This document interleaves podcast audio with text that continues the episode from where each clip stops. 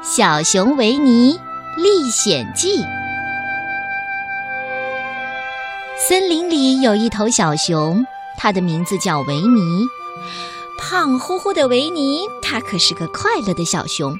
它特别喜欢交朋友。有一天呐，维尼在森林里玩了，忽然看到一棵大树下有一个洞。维尼心想：这里住着谁呢？是不是我的新邻居呢？维尼就朝着洞口喊了：“喂，里面有人吗？”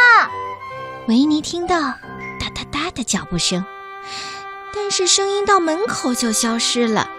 维尼又喊：“哎，我说我是小熊维尼，家里有人吗？我想跟你交朋友。”可这时候啊，屋里传来一个声音说：“没人。”维尼一听。原来没有人呐，他就转身准备走了。咦，不对，没有人，那是谁在说话呢？维尼又回去说了：“我就知道里面有人，你快开开门吧，我是小熊维尼。”原来啊，住在里面的是小白兔。小白兔刚刚搬到大森林，兔妈妈告诉小白兔不要随便给陌生人开门，特别是大灰狼。小白兔透过门缝一看，哎，还真的是个胖乎乎的小熊。看到不是大灰狼，小白兔就放心了。但是它还是只打开了一点点的门缝。小白兔说了：“维尼哥哥，我去准备点吃的招待你吧。”维尼就在小白兔家美美的吃了一顿，吃了很多面包、蛋糕和小熊最爱的蜂蜜。维尼满意的摸摸肚子，站了起来。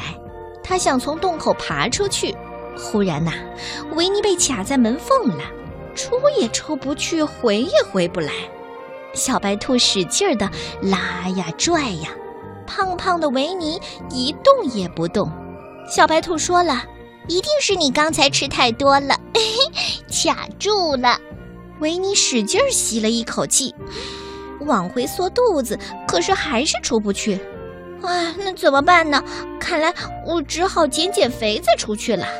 接下来一个星期，维尼再也没有吃东西。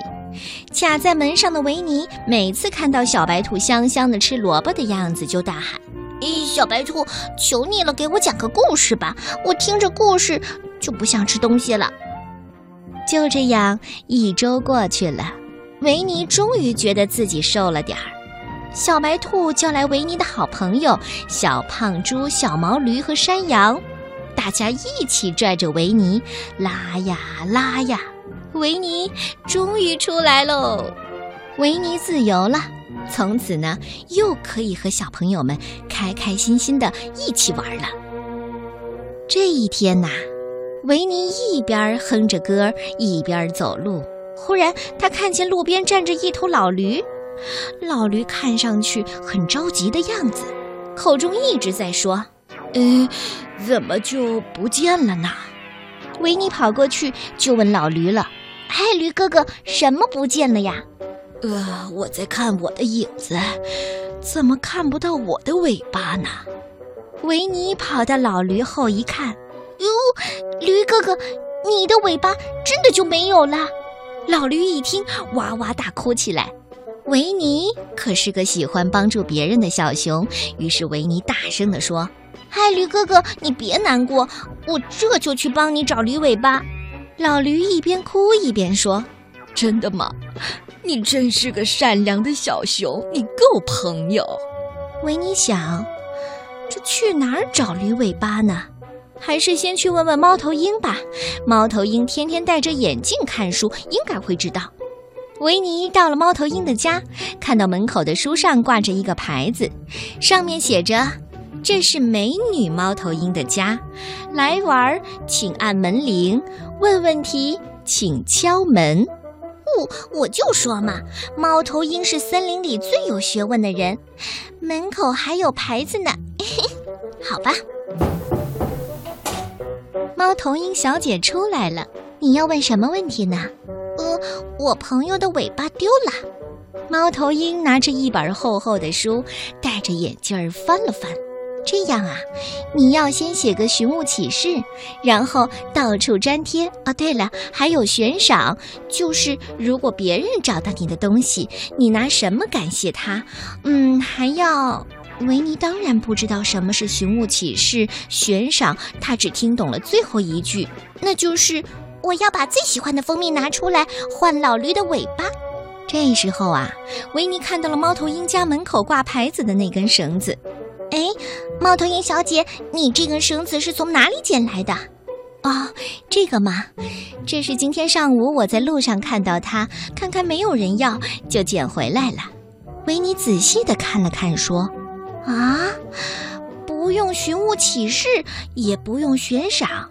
哎，我要找的就是这个绳子，你仔细看看，这是老驴的尾巴。”维尼拿着绳子回去找老驴，老驴还在路边哭呢。看到维尼把他的尾巴找回来了，哎，谢谢维尼。维尼当然也很开心啦，找回了尾巴，也没有损失蜂蜜。